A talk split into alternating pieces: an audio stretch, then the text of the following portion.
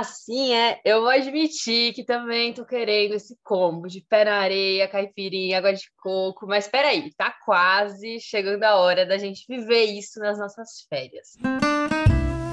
Meu nome é Dani Brent, eu tô no MED desde 2018 e esse ano eu faço parte do time BJ. E não nego, eu também tô contando os dias para colocar meu chinelinho, desligar o despertador e descansar um tanto para renovar as energias para 2022. Mas assim, eu me conheço também a ponto de saber que eu não vou sossegar e descansar se eu não tiver deixado tudo organizado para não dar problema durante as minhas férias. Não dá só para fechar o computador e ficar off por dias, né? A gente tem responsabilidades e essas responsabilidades não tiram férias muitas vezes. Então é importante planejar o que tiver de pendência, alinhar stakeholders sobre o recesso se der de quebra, ainda dá para deixar algumas coisas prontas para não ter que fazer em 2022 naquele corre de começo do ano também. Para conversar sobre isso com a gente hoje, a gente vai receber aqui alguns convidados. Primeiro, eu queria chamar diretamente a nossa parceira Stone, que com certeza vai fazer parte das nossas férias aí, para trazer dicas aqui bem valiosas. Gabi Gabriel, sejam muito bem-vindos. E o que vocês acham de se apresentar para a galera e contar também um pouco de como que tá a expectativa para o recesso? Estão querendo combo de pé na areia? Fala, Dani, beleza? Beleza? Acho que a Gabi aí podia se apresentar, né? Nossa, muito! Esse ano foi loucura, assim. Eu saí ano passado do MEG, né? Então foi o primeiro ano trabalhando aí no, no mercado, sentindo como é a vibe. Não vejo a hora desse recesso. Meu nome é Gabriele Teixeira, tô no MEG desde 2018, assim como a Dani. Fui da Conalimento Júnior, fui do time FEGES, depois, ano passado, finalizei minha jornada aí como diretora de desenvolvimento da rede da FEGES. E esse ano tô como Customer Onboarding no Pagarme, que é um braço digital da Stone Co. Boa. Bom, galera, tô... meu nome é José Gabriel. Comecei no MEG em 2010. Então, fazem 11 anos aí que eu, que eu conheci o movimento. Então, eu sou um pouco mais antigo aí de casa do que a galera. É, eu iniciei né, lá na Alimento Júnior, que é a empresa de engenharia de alimentos lá na UFV, Minas Gerais. Trabalhei como gerente de projetos, né, lidando diretamente com o cliente, então a gente que negociava, fechava e executava os projetos. Depois fui presidente da EJ, né, no ano de 2011. Ainda em 2011 eu entrei na FEGENG, né, Federação lá de Minas Gerais, trabalhei na área de desenvolvimento. E aí em 2013, mais ou menos, eu de 12 para 13, que foi na gestão do Marcos Barão, né, que foi presidente da Brasil Júnior, eu trabalhei na vice-presidência, trabalhei na área de projetos. Então acho que foi uma, uma trajetória bem bacana que eu tive ali no MEG. Isso me ajudou muito, foi por conta do MEG que eu entrei no mercado de trabalho. Trabalhei antes de entrar aqui na Stone com consultoria, trabalhei em consultoria dois anos e pouco. Depois entrei na, na Stone. Aqui na companhia eu estou há cinco anos já. Atualmente sou responsável por um dos escritórios da Stone, de operações. Então, olho tanto para comercial quanto logística aqui na, na companhia. E estamos aí, tô animado com o final do ano. A gente tem muito, muito ano ainda pela frente, né? É, a gente está em dezembro, mas só que para o varejo, que é o que a gente atende, é um dos melhores anos. A gente está saindo aí da pandemia, então a gente tem expectativa de um movimento bem grande aí, né? Do, do varejo ainda em dezembro. Então, tô animado. Top, gente. Obrigada aí por terem topado o convite de estar aqui com a gente hoje. Com certeza, né? Todas as vivências que vocês tiveram ao longo dessas trajetórias vão conseguir agregar bastante pra gente aqui no BJCast. E além de Gabi e de Gabriel, hoje aqui com a gente também a gente tem a presença da ACE Consultoria, que foi case no Ened em relacionamento com clientes, execução de projetos. Tá entre as top 10 EJs do Brasil. Já alcançou aí suas metas, tem muita vivência e história para agregar aqui também. Sejam muito bem-vindos, meninos. Se apresentem aí pra galera e me digam digam se a expectativa tá grande aí pra tomar uma caipirinha de cajá em Posto de Galinhas no Recesso de Pernambuco. Maravilha, Dani. Primeiramente, respondendo sua pergunta, sim, estamos numa expectativa muito grande para quando chegar o recesso ali, pós-Natal, a gente conseguir ir lá para Porto de Galinhas ou então para Praia dos Carneiros e tomar uma caipirinha bem gelada para poder descansar depois de um ano tão duro quanto foi 2021. Você já introduziu um pouco da CE e aí até complementando para o pessoal que está escutando esse podcast, a CE é uma EJ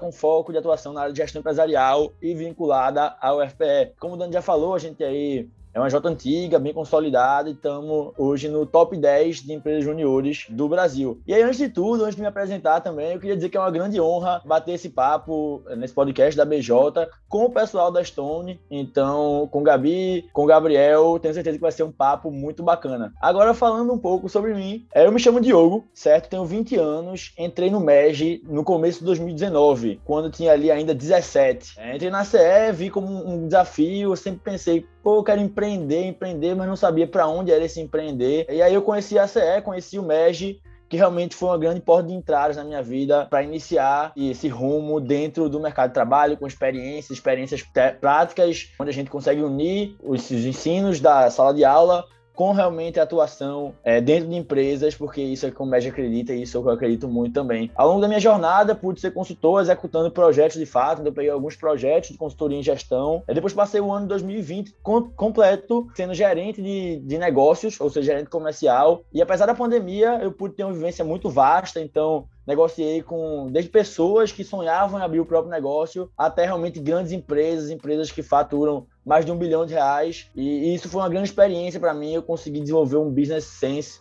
muito bacana. Isso me auxiliou na, muito na minha jornada, até que eu cheguei ao ponto que eu quis realmente tentar a presidência da empresa e nessa gestão de 2021, eu sou o presidente da CE, à frente de, de, representar a empresa perante o MEG, perante outros stakeholders, e que tem sido uma vivência muito bacana, muito proveitosa, de muito aprendizado e desenvolvimento. Estamos chegando já ao final de 2021, ainda com um restante de trabalho a ser feito pela frente. O ano ainda não acabou, mas com uma felicidade muito grande de tudo que a gente conquistou esse ano. E agora a gente está aqui para poder falar um pouquinho para vocês também compartilhar esse conhecimento, que vai ser um papo muito bacana. Vou abrir também espaço para Arthur, meu parceiro, meu diretor de projetos, compartilhar também um pouco de quem ele é, da vivência, para a gente começar a bater esse papo nesse podcast maravilhoso. Vamos nessa. Bacana demais, Diogo. Prazer, pessoal. Como o Diogo falou, meu nome é Arthur. Então, muito feliz de estar aqui com vocês nesse podcast, junto com a Stone, junto com a BJ. A gente vai bater um papo muito massa. Eu tenho certeza que vai chamar muita atenção de vocês, com muito conteúdo bacana. Eu gosto muito de sempre estar com o MEG, né? Sempre que me chamam para capacitação, para algum momento, para falar sobre algo, sobre vivência na CE. Topo, porque gosto demais. Assim como o Diogo, estou é, saindo da EJ agora no final do ano, então vai deixar saudade. Mas vamos para o que interessa, né? Então, é, me apresentando também, meu nome é Arthur, sou diretor de projetos aqui na CE. Hoje entrei no final de 2019 na empresa.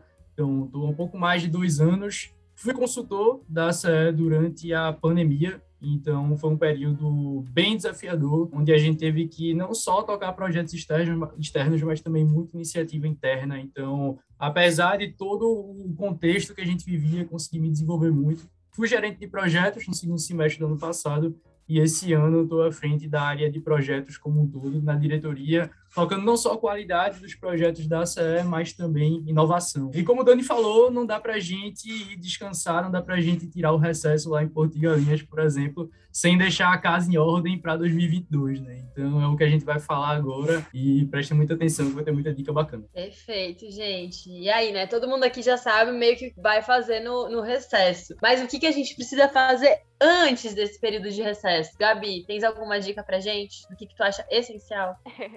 É, eu tava até tentando lembrar o que que eu fiz, assim, na minha época de, de EJ, que eu era bem, bem preocupada com isso, né? Recebi uma gestão bomba, assim, então bastante coisa para resolver. Então, dentro das minhas dicas, já começaria a junta o time de cada área, vamos entender bem das dores, né? Do que que tá rolando, do que que precisa ser resolvido pro ano que vem, assim, quais são as prioridades. Putz, dentro das várias lições aprendidas que a gente teve esse ano, que a gente precisa resolver prioritariamente é isso, isso e isso, e depois de resolver isso, vocês vão rodar bem liso, assim. Então, faria isso de início como uma lista de to-do mesmo, né? Que vai para o pessoal que vai ficar, enfim. Acho que gestão de conhecimento sobre os projetos é um negócio essencial. Então, assim, o máximo de coisas que a gente puder deixar que os próximos projetistas olhem, não precisem ficar vasculhando muita coisa para entender como está o projeto, é o essencial. Porque para o cliente não existe essa quebra de gestão, né? O cliente contratou a empresa júnior. Então não tem essa, ah, o meu projetista foi esse, ele saiu da EJ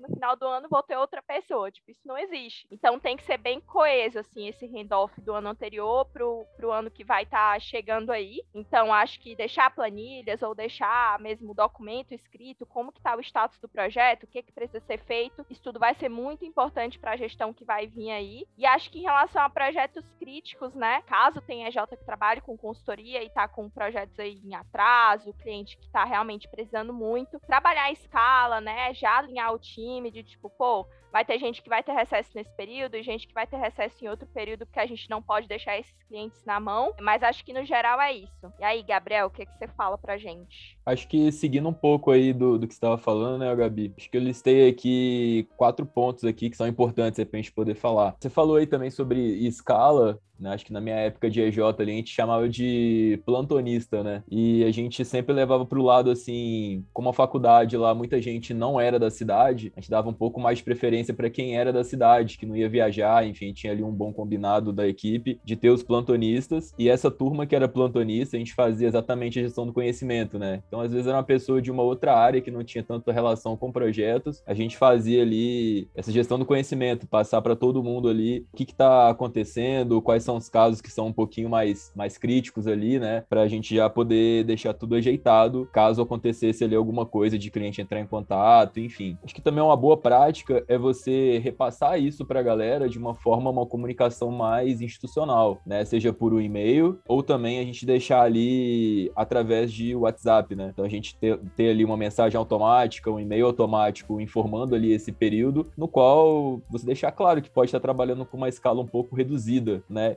e os contatos principais. Então, isso é uma coisa que eu faço aqui na, na empresa quando eu tiro férias, por exemplo. Então, eu deixo um cara que é braço direito meu aqui, responsável pelas decisões do escritório, e coloco lá mensagem automática no WhatsApp: estou de férias, inicio no dia tal, finalizo no dia tal. Em caso de problemas relacionados a X, procure o fulano, relacionado a Y, procure o ciclano. Então eu sempre deixo ele bem organizadinho. E eu acho que pensando agora um pouco pro lado da venda, é, a gente também tem que pensar os dois lados da moeda, né? Assim como tem as coisas que já estão dentro de casa, tem as coisas que podem vir. Então acho que o final do ano também, para todo cara que é empresário, existe o gatilho do final do ano. Então acho que faz muito sentido você falar com os clientes para poder garantir o orçamento de 2021 ainda esse ano. Então também é uma boa época para a gente poder fechar ali tudo que tem para fechar esse mês para iniciar 2022 cheio de projeto para executar. Top demais. E aí, Diogo, como que tá a execução disso na SEC? O que vocês estão fazendo já, que tem como premissa aí a preparação também para fechar o ano com chave de ouro? Perfeito, Dani. A gente quer finalizar o ano e a gente acredita muito que nós da gente fala que é assoviar e chupacana, ou seja, fazer duas coisas ao mesmo tempo. Que dá pra gente continuar tocando esse ano, certo? Atingindo resultados, vendendo mais projetos, faturando mais, executando mais projetos e dá ao mesmo tempo pra gente se preparar pro ano que vem. Sobre esse ano, não vou nem comentar muito, que eu acho que agora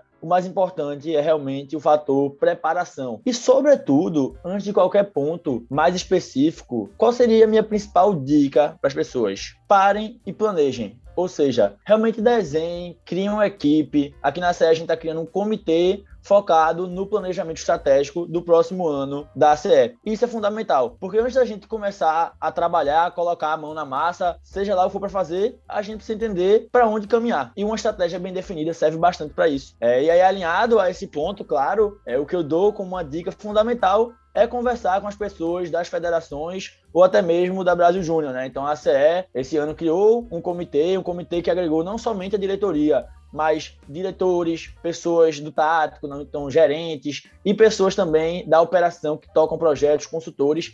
A gente criou uma equipe, um comitê e a gente conseguiu adequar nossa estratégia ao que o próximo pé da rede está pedindo. Então, o primeiro passo pra, de preparação é realmente desenhar uma estratégia muito coerente, onde você vai entender o que fazer desde o primeiro dia pós-recesso, certo? Em janeiro até o final de dezembro do ano de 2022. Então, esse é um ponto muito importante. Saindo da, da dimensão estratégica, e aí, claro, só mais um, um pontinho, na CE a gente trabalha com OKRs, é metodologia que a gente enxerga que se adequa muito à realidade da empresa júnior, por ser mais simples, por a gente ser consultoria, a gente é mais enxuto, então se encaixa perfeitamente, dá pra gente trabalhar bastante em cima dela. Mas entrando em pontos mais específicos agora, eu vejo que na parte de vendas, você tem que correr desde janeiro. Não adianta achar que janeiro ainda o mercado ainda vai estar aquecendo, porque isso não, não é a verdade. Janeiro, empreendedor sim, já está trabalhando, já está buscando resultado, já está buscando consultorias para agregarem ao seu negócio e você tem que aproveitar isso aí para poder vender mais e trazer mais projetos para dentro da sua J. Uma dica que eu dou e que a gente fez na série no ano passado e vamos fazer de novo esse ano é na reta final de dezembro, nas últimas semanas, dividir uma parte da empresa em times, certo? Oferecer, pode ser que no seu caso, premiações na CE, a gente fez isso, e focar em prospecção ativa. Então, já marcar reuniões, marcar o máximo de reuniões possíveis, se conseguir, claro, ainda para dezembro, para converter aquele lead em janeiro, ou então marcar já reuniões para janeiro e direcionar seu time para manter pontos de contato com esse cliente no Natal, no Ano Novo, para que essa reunião realmente aconteça no mês seguinte. Isso é fundamental para poder você já entrar em janeiro com o funil cheio e conseguir converter o máximo possível. Isso é importante no quesito vendas e isso é muito importante também no quesito experiência do membro. Quando a EJ começa bem, pode ter certeza que ao longo do ano ela vai conseguir bons resultados. Agora, se você não der tanto foco desde o começo, vai ser aquela guerra de sempre, tá batendo meta no desespero no final do ano. Eu tenho certeza que não é isso que a gente quer. Um último ponto para finalizar é, essa minha resposta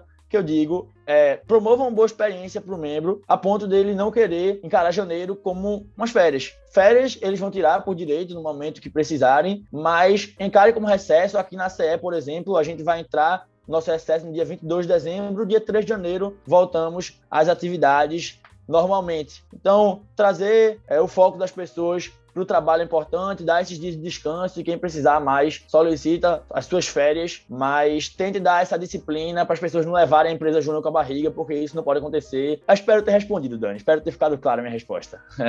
Ficou sim. E dois pontos assim que queria destacar. Na tua fala, tu falou, né? Vocês voltam dia 3. Gente, deixem o dia definido também da volta. Isso é super importante, Perfeito. tanto para alinhar os stakeholders externos, né? Como o Gabriel estava comentando, de botar essa mensagem automática, falar sobre isso, mas também para o time saber qual que é o período, né? E não ficar naquela coisa, quando a gente volta, quando a gente não volta, e aí ser de um dia para o outro, enfim, uma bagunça. Então, já alinhar isso desde o começo com todo mundo é super importante. E aí já vou emendar aqui a próxima pergunta, especialmente para Gabriel, assim, de como que a gente faz justamente para lidar com esses stakeholders externos, porque pode ser que mesmo tendo uma mensagem automática, mesmo tendo lá o e-mail, a galera chegue com demandas urgentes, né? Tem a leads chegando no recesso, tomara que tenha, né, esses leads. Mas como que faz daí para lidar com isso? Tu já trouxe aí algumas dicas, mas tem mais alguma coisa que tu recomende? Ah, eu, eu acho que um paralelo bem parecido, tanto EJ quanto aqui na Stone, a gente sempre tem que ter os nossos braços direitos, né? São as pessoas de confiança, no qual, quando realmente você não consegue estar presente ali, eles conseguem aguentar a barra. Então, na EJ,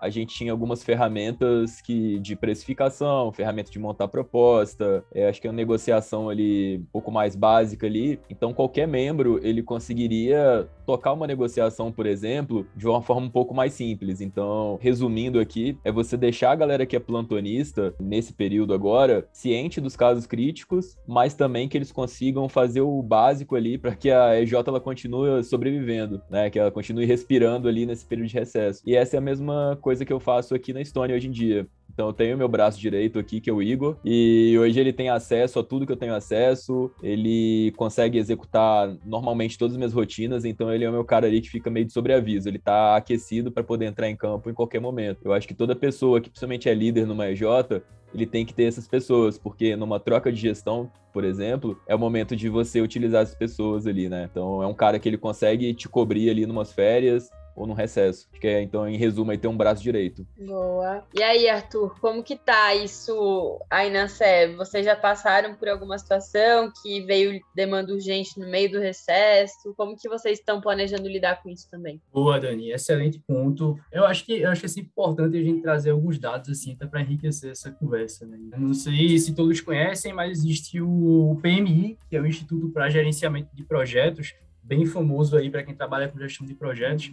E eles falam que 76% das falhas que ocorrem em projetos de consultoria em geral são ocasionadas justamente por falta de comunicação e alinhamento. Então, isso é um tema que chama muita atenção da gente e que a CE vem trabalhando muito forte. Né? Então, o que, é que a CE vem fazendo? Desde quando, novembro mais ou menos, que a gente começou a vender projetos que seriam impactados ali pelo recesso da gente, que como o Diogo falou, a gente já volta dia 3 de janeiro, a gente já tem alinhado com o cliente desde o início da venda, né? Então, eu acho que esse é o ponto mais importante e o principal, assim, realmente alinhem tudo com o cliente no momento da venda, porque aí vocês conseguem mostrar o escopo destinchado, mostrar onde é que entra o recesso, dar clareza ao cliente que isso não vai acarretar em nenhum custo a mais para ele, colocar isso também juridicamente formalizado para que não ocorra nenhum problema, né? Então esse é o cenário ideal, é o primeiro cenário. Mas aí vamos lá, né? Se sua EJ vendeu algum projeto que vai ser impactado pelo recesso que o time vai tirar, mas não foi alinhado com o cliente, mais uma vez, não existe segredo, tem que ter alinhamento, tem que realmente ter a comunicação clara com o cliente, mesmo nesse sentido. Então, você pode marcar uma reunião com o seu cliente, mostrar lá o escopo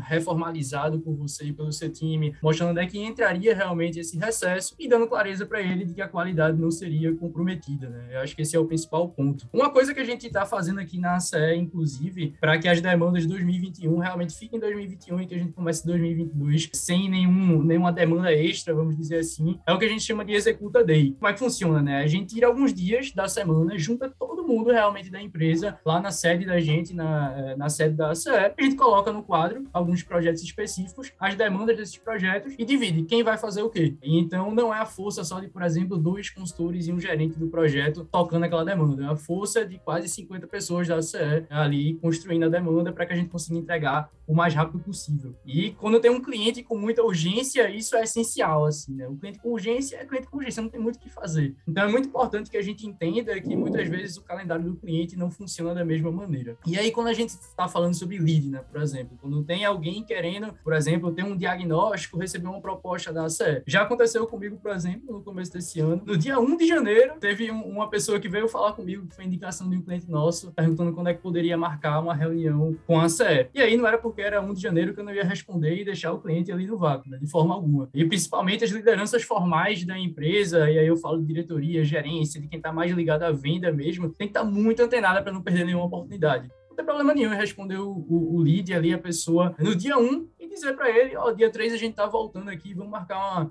uma reunião para esse dia 3, para a gente ter uma conversa com você, entender melhor qual é a sua demanda. Então, enfim, eu acho que o grande ponto para a gente fechar essa, essa pergunta é alinhamento. Alinhamento constante, porque isso aí vai mitigar diversos riscos que você possa ter no seu projeto de ter algum cliente insatisfeito, que eu tenho certeza que não é nenhum EJ aqui quer. Olha, tem uma coisa que eu acho que todo mundo quer começar o ano recebendo mensagem de lead, né? Já pensou? Já saber que vai ter projetinho aí garantido para trazer vivência empresarial. Acho que é o sonho do, do empresário júnior isso. Começar já falando, ó, oh, quero marcar uma reunião aqui para comprar um projeto de vocês. Tomara que isso aconteça com muita gente. Mas bora lá, a gente tá aqui já indo pra nossa última pergunta e eu queria saber, então, assim, um panorama bem geral. O que, que vocês fariam para dar esses primeiros passos de retomada em janeiro? É que a Dani aí, ela já deu um, um cenário, assim, de muita gente procurando, né? Já mandando mensagem. Eu pensei que no, numa ótica, Dani, que ela é, é, é, na verdade, é o inverso, né? Então, acho que quando a gente retorna, seja de férias, seja de qualquer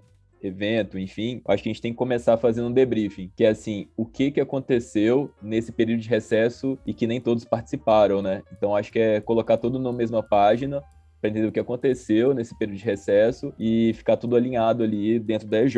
Eu acho que agora pensando muito mais numa ótica de, de não iniciar o ano vendendo bem, é a gente aqui na história a gente fala do ali do, do funil de propostas que a gente chama de congeladas, que são coisas, são clientes que não fecharam com a gente nos últimos 30 dias, últimos 60 dias. Então acho que é muito o momento ali do time de negociação, né, para quem trabalha na, na, captação de clientes, retornar ali os clientes que a gente colocou uma proposta aí no, nos últimos dias para entender ali o que, quais foram as objeções de não ter fechado o projeto em 2021 e o que a gente pode fazer diferente para iniciar 2022 com essa parceria, né? Então, pensando numa ótica muito mais assim de você não iniciar o ano com muita coisa para fechar, você retomar o que ficou para trás e oferecer ali uma, uma nova proposta, ver o que precisa ser revisado para poder iniciar o ano aí com o pé direito. Boa, é, eu falei, né? Como se todo mundo fosse receber mensagem de lead, mas a gente sabe que é um ponto fora da curva. Ninguém vai ficar aqui só esperando receber uma mensagem. Dá para usar muito dessas dicas de, de Gabriel aí também para retomar, né, o processo de vendas em, em, janeiro. Mas que mais, gente? Que outras dicas vocês têm? Gabi, Diogo, Arthur? Acho que, tipo assim, olhando para o panorama geral da EJ,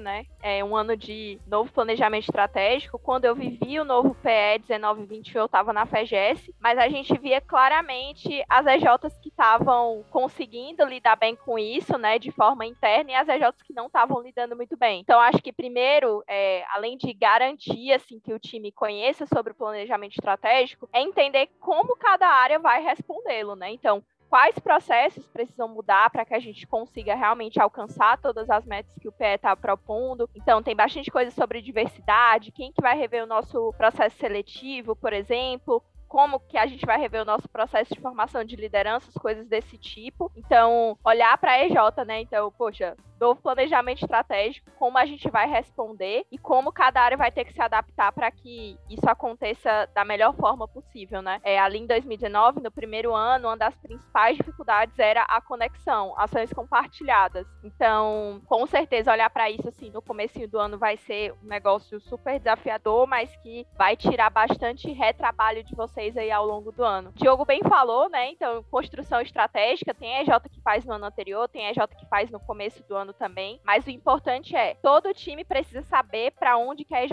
vai seguir naquele ano. Então, os objetivos, eles precisam estar bem, bem traçados, né?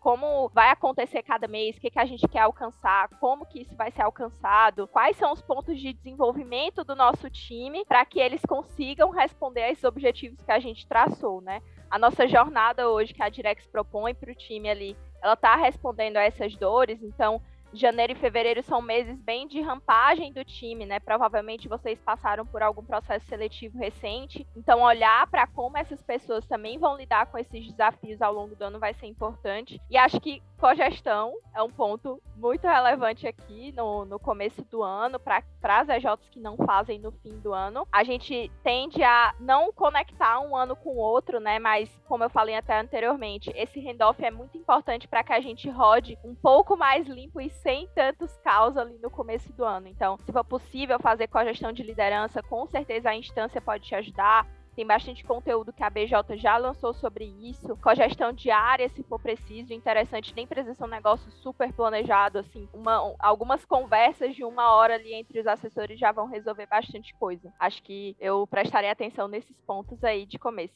Mas contem, meninos, o que, é que vocês estão planejando fazer aí no comecinho de janeiro. Maravilha, Gabi. E aí, trazendo para a vivência prática da ACE, o que é que eu enxergo? Primeiramente, eu já comentei sobre, mas não custa nada falar um pouco novamente. Precisa planejar para onde a sua empresa vai seguir. Então, realmente fazer um planejamento estratégico, entender cada área, para onde é que ela vai, quais são os objetivos, quais são os indicadores que vão metrificar esse desempenho da tua J das áreas dela. Feito isso, e aí eu estou sempre trazendo aqui com relação à minha vivência na ACE, a gente vai virar agora para o ano seguinte. O ano seguinte, o que é que eu acho importante? E aí, agora, na minha resposta, eu vou focar, sobretudo, em dois principais pontos. Um ponto desses é realmente o alinhamento dessa estratégia.